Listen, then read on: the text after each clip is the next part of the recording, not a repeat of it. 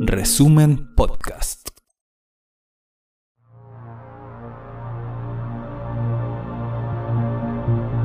Bienvenidas y bienvenidos al capítulo 26 de Resumen de Noticias, el podcast informativo de resumen.cl. Somos Katy y Julio y te traemos las noticias más importantes de la semana. Revisa www.resumen.cl y mantente al tanto de nuestro contenido siguiéndonos en redes sociales. Somos Resumen en Facebook y Twitter, resumen.cl en Instagram y Resumen TV en YouTube, así como los diversos podcasts con el nombre de resumen.cl en Spotify. Comencemos con la revisión de la información. Nacional. Estudiantes en situación de discapacidad no podrían terminar estudios por cierre de cursos en escuelas especiales públicas de Concepción. En medio de la crisis actual, la Dirección Provincial de Educación, particularmente la Unidad de Educación Especial y el SLEP Andalien Sur, anunciaron el posible cierre de cursos y la interrupción de la trayectoria escolar de estudiantes con discapacidad intelectual mayores de 26 años en Concepción. Los establecimientos afectados serían las escuelas especiales públicas, Centro Integral de Educación Diferencial y Escuela Chile-España, ambas dependientes del Servicio Local de Educación Pública Andalien Sur. Problemas con la regularización de inmuebles y cursos, incluidos en un denominado ítem de capacidad instalada, además de matrícula de estudiantes en situación de discapacidad, en algunos casos severa, pretenden solucionarse desde el Departamento de Educación Especial cerrando cursos y disminuyendo la matrícula de escuelas diferenciales públicas de Concepción. Carolina Vargas, presidenta del Centro de Padres y Apoderados del CIED, catalogó la decisión como un tremendo desacierto. Hacer cumplir este decreto en plena pandemia, donde todo se hace más complicado, es un descriterio. Para nosotros como padres, el colegio es fundamental en la vida de nuestros hijos. Es la opción que tienen para llegar a valerse por sí mismos y tener herramientas para el futuro. Francisca Galdames, una de las representantes del Departamento de Educación Diferencial del Colegio de Profesores y Profesoras de Concepción, explicó a resumen que no solo es un descriterio lo que hoy está pidiendo la autoridad, sino que además una falta de humanidad. Agregó que en las escuelas públicas y más aún en las especiales, tenemos muchos estudiantes que en este momento cuentan con nosotros como única red de apoyo y eso abarca todas las dimensiones de sus vidas. La decisión se concretaría durante las próximas semanas, afectando el derecho a la educación de los estudiantes con discapacidad y la estabilidad laboral de docentes de educación diferencial. Brutal golpiza y amenaza con arma. Denuncian ataque a pareja gay en Quilicura. El dentista Cristian Rubio y su supuesta pareja se encuentran acusados por la brutal golpiza realizada contra la pareja homosexual. Los hechos ocurrieron en Quilicura el pasado 29 de abril, donde una de las víctimas se mantuvo hospitalizada hasta el 11 de mayo producto de las lesiones. Sin embargo, el hecho de violencia tuvo su antesala el 6 de abril pasado, según información recopilada por el móvil. Aquel día, la pareja asistió a la estética dental Quilicura buscando presupuesto para prótesis donde recibieron un presupuesto equivocado por parte de la recepcionista Génesis Vera. Tras ello, el dentista Cristian Rubio procedió a insultarlos por su orientación sexual y echarlos del recinto. La abogada Mónica Arias ingresó una querella por lesiones graves. Director general de la PDI es investigado por Fiscalía ante eventual lavado de activos. Una investigación de CIPER confirmó que la Fiscalía de Magallanes citó a declarar al director general de la PDI, Héctor Espinosa, en el marco de una investigación por el origen del dinero de la compra de un departamento en Las Condes, avaluado en 398 millones de pesos, pagado además casi en su totalidad al contado. La compra fue realizada por Espinosa junto a su esposa el día 30 de abril del año 2018 y según indica el reportaje de CIPER, de los 398 millones que costó el inmueble, 254 millones fueron pagados al contado mediante vales vista, mientras los restantes 143 millones se complementaron mediante un préstamo hipotecario, el que Espinosa debió incluir en la declaración de intereses y patrimonio del jefe de la Policía Civil, pero sin embargo no lo hizo. CIPER consultó a la PDI por esta situación y la respuesta por escrito de la Jefatura Nacional de Asuntos Públicos de la institución consignó que Espinosa está citado a declarar en una causa que tiene el carácter de secreta, de conformidad al artículo 301 del Código Procesal Penal, encontrándose a la espera de la confirmación de la fecha y el lugar donde será entrevistado. COVID en el Biobío. 2.543 muertes totales y 4.786 casos activos. Las cifras son obtenidas del informe epidemiológico número 124 del Departamento de Estadísticas e Información de Salud, con el corte de las cifras este 20 de mayo. El informe indica que el Biobío registra 4.786 casos activos de coronavirus y un total de 2.543 muertes asociadas a COVID-19. Esta semana, la tasa de incidencia actual en la región fue de 288,2 casos por cada 100.000 habitantes, lo que aún indica una alta velocidad de aumento de contagios.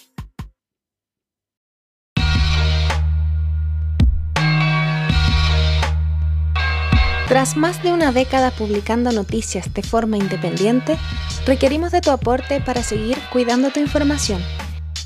Te invitamos a visitar resumen.cl e ingresar a la pestaña Colabora. Puedes apretar nuestro botón Donar, realizar una transferencia electrónica o elegir un aporte mensual para mantener vivo este proyecto orientado a la defensa de los territorios y las comunidades es que hoy te invitamos a colaborar. Jugado mantiene prisión preventiva para carabineros formalizados como autores de tortura contra Mario Cuña. El juzgado de garantía de San Bernardo resolvió mantener la medida cautelar de prisión preventiva para Jonathan Neira Chaparro, Víctor Antonio Lastra y Henry Cuellar Vega, quienes como funcionarios de carabineros propinaron una golpiza que dejó con daño neurológico grave a Mario Cuña durante los primeros días del estallido social. Los carabineros, posteriormente dados de baja, se encuentran formalizados como autores de delito de lesiones graves gravísimas con ocasión de tortura cometidos en la persona de Mario Acuña, la tarde del 23 de octubre de 2019 en la comuna de Buin. Alex Lemun. Conadi deberá traspasar cinco predios de Mininco a familiares tras fallo de la CIDH. La Corporación Nacional de Desarrollo Indígena, CONADI, deberá traspasar a la familia del comunero mapuche Alex Lemun cinco predios de propiedad de Forestal Mininco. Ello en el marco de la sentencia internacional y acuerdo de cumplimiento de recomendaciones de parte del Estado chileno tras el asesinato del joven a manos de carabineros en el año 2002. Según informó Radio Bio, el hecho forma parte de las indemnizaciones con la familia de Lemun en perspectiva de una reparación por su asesinato.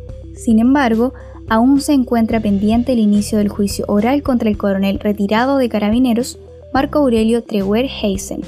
Los cargos son por el asesinato de la adolescente el 12 de noviembre de 2002, instancia que se ha reagendado en diversas ocasiones. Tras cerca de 20 años de profunda impunidad, el Tribunal de Juicio Oral en lo Penal de Angol agendó para este 27 de septiembre el inicio del juicio contra Trewer. A más de un año del estallido social, todos los efectivos de la PDI denunciados por causas siguen cumpliendo funciones.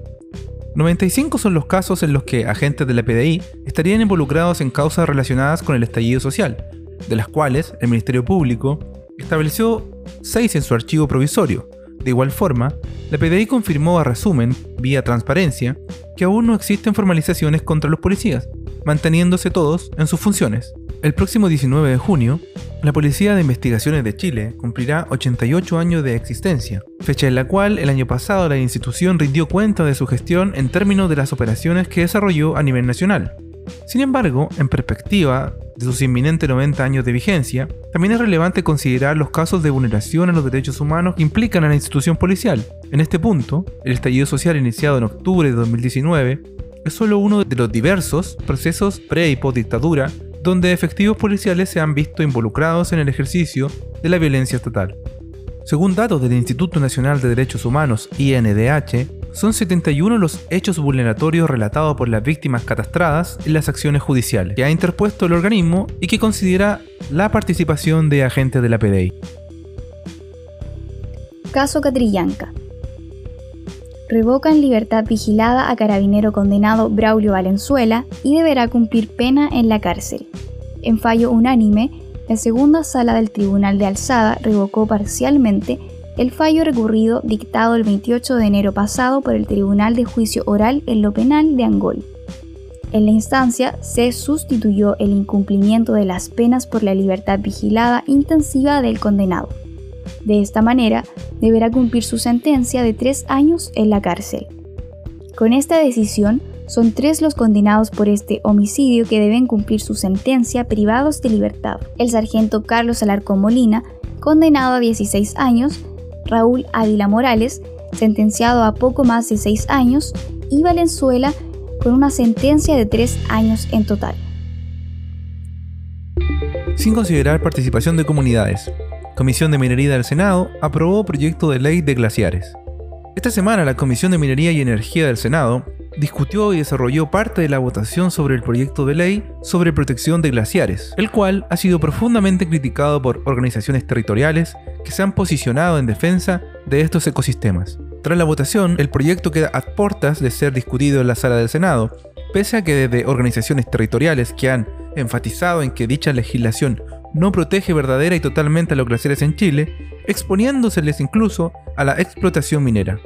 La votación, la cual estuvo próxima a realizarse completamente, se realizó en la misma sesión donde se dio inicio a la discusión del royalty minero, estando compuesta la comisión por Isabel Allende, Alejandro García Huidobro, Guido Girardi, Rafael Proens y Ana Proboste.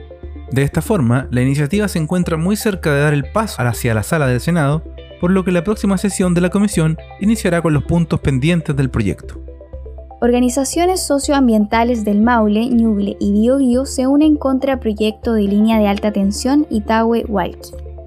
La Coordinadora Interregional Libres de Alta Tensión presentó ante la Superintendencia de Medio Ambiente una acción legal con el objetivo de denunciar el proyecto Sistema de Transmisión Zonal Grupo Itahue-Hualqui. El proyecto es de la empresa Mataquito Transmisora de Energía de capitales españoles y holandeses, Además, el proyecto forma parte del plan de expansión del sistema de transmisión zonal del Sistema Eléctrico Nacional decretado por el Ministerio de Energía. Este pretende construir una línea de transmisión de una longitud de un poco más de 300 kilómetros con una capacidad de 485 MVA por circuito. Sin embargo, la Coordinadora Interregional Libres de Alta Tensión decidió oponerse al proyecto por las afecciones culturales en las 21 comunas y 139 localidades que serían perjudicadas con la construcción de la línea de alta tensión. Bajo esta misma línea, gracias a la organización civil, la empresa indicó que el proceso de participación ciudadana se reactivaría el jueves 27 de mayo hasta el lunes 21 de junio. Nueva alerta ambiental en Coronel. Se seca la laguna Quiñenco. Los rumores del rápido retroceso de las aguas de la principal fuente de agua dulce de la comuna de Coronel estaban circulando entre las y los vecinos desde hace algún tiempo, pero no fue hasta que se bajó la cuarentena que las fotografías y videos del dramático retroceso comenzaron a circular por las redes sociales. El Comité de Defensa de los Humedales, Esteros y Lagunas de Escuadrón recibió y publicó la primera imagen en viralizarse. En ella se puede ver el retroceso de más de 20 metros de la orilla de la laguna, dejando expuesta la vegetación y el subsuelo.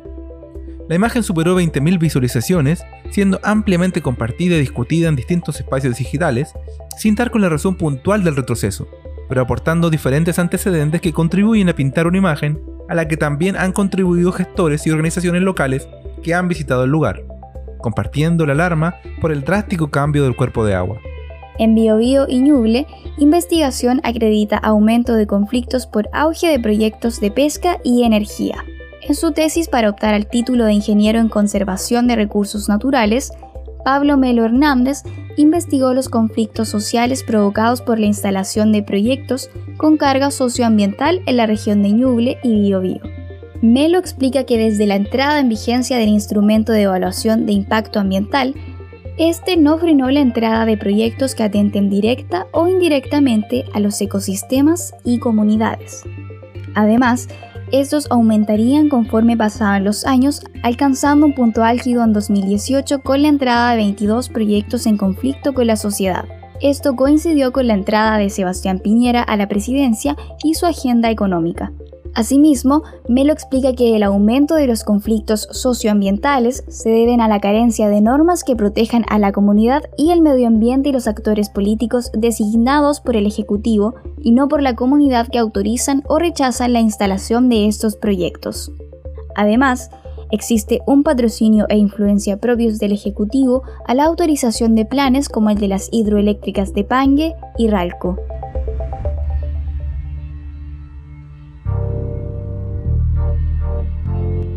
Ya son 18 establecimientos. Crece la cantidad de docentes que mantienen el trabajo remoto, contraviniendo el arbitrio del Ministerio de Educación. Hasta ahora, docentes de 18 establecimientos dependientes del Servicio Local de Educación, Andalien Sur, han implementado su decisión de mantener el trabajo remoto como medida preventiva de posibles contagios de COVID-19 en su interior. Esta determinación se ha tomado en contradicción a lo estipulado por el ministro de Educación Raúl Figueroa, quien ha buscado imponer un retorno a las actividades presenciales sin considerar las indicaciones de entidades como el Colegio Médico y otras del área sanitaria. De acuerdo a la directiva del Colegio de Profesoras y Profesores, los establecimientos de Andalien Sur, que integra las comunas de Hualqui, Chihuayante, Concepción y Florida, mantienen su trabajo remoto, sin adherir a lo presencial. Las y los representantes de docentes hacen énfasis en que, de ningún modo, la decisión de continuar con la actividad remota implica una negativa a trabajar, sino que tiene una justificación estrictamente sanitaria. Es más, indican que el trabajo a distancia ha implicado una carga laboral aún mayor que en condiciones normales.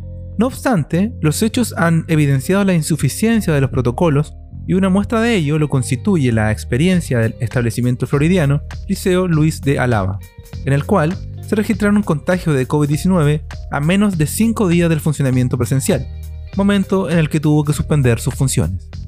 Sindicatos de supervisores y supervisoras de CMPC Pulp aprueban huelga. De no llegar a acuerdo, será efectiva en las próximas semanas. Los sindicatos de supervisores de CMPC PULP de la planta Santa Fe y de la planta Pacífico convocaron a votaciones en el contexto de la negociación colectiva. El proceso fue iniciado con la empresa celulosa liderada por el grupo Mate desde el 12 de abril de este año, después de ciertas tensiones entre la compañía y los supervisores. Por el momento, siguen las negociaciones con la empresa y dentro de un plazo de 10 días deberán encontrar beneficios que satisfagan a ambas partes. Al respecto, el presidente del sindicato explica que espera que se reintegre la mesa de negociaciones para seguir buscando acuerdos que beneficien a los trabajadores y a la empresa, pero por sobre todo lograr obtener un contrato colectivo para sus socios. Intransigencia de Corporación Educacional El Bosque no ha permitido destrabar el conflicto con el emblemático Liceo de Temuco. Casi tres meses lleva movilizado el sindicato de trabajadoras y trabajadores del Liceo Camilo Enrique de Temuco, debido a la constante negativa por parte de la Corporación Educacional de negociar exigencias mínimas de sus funcionarios. El único canal de información que han utilizado desde la Corporación El Bosque fue un escueto comunicado y las declaraciones vertidas en un diario temuquense durante esta semana en donde afirmaron estar buscando una posible solución al conflicto, situación desmentida por el sindicato.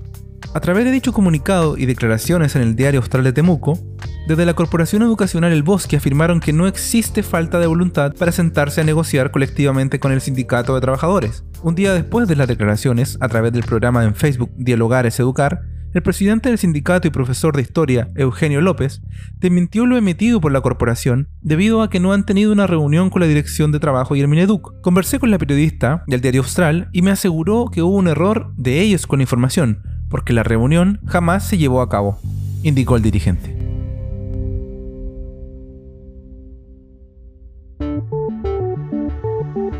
Muchas gracias por acompañarnos en una nueva semana informativa. Para más información, revisa www.resume.cl.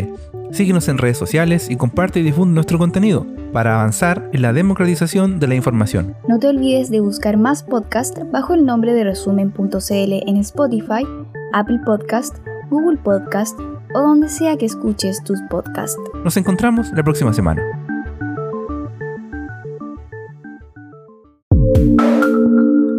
Resumen Podcast.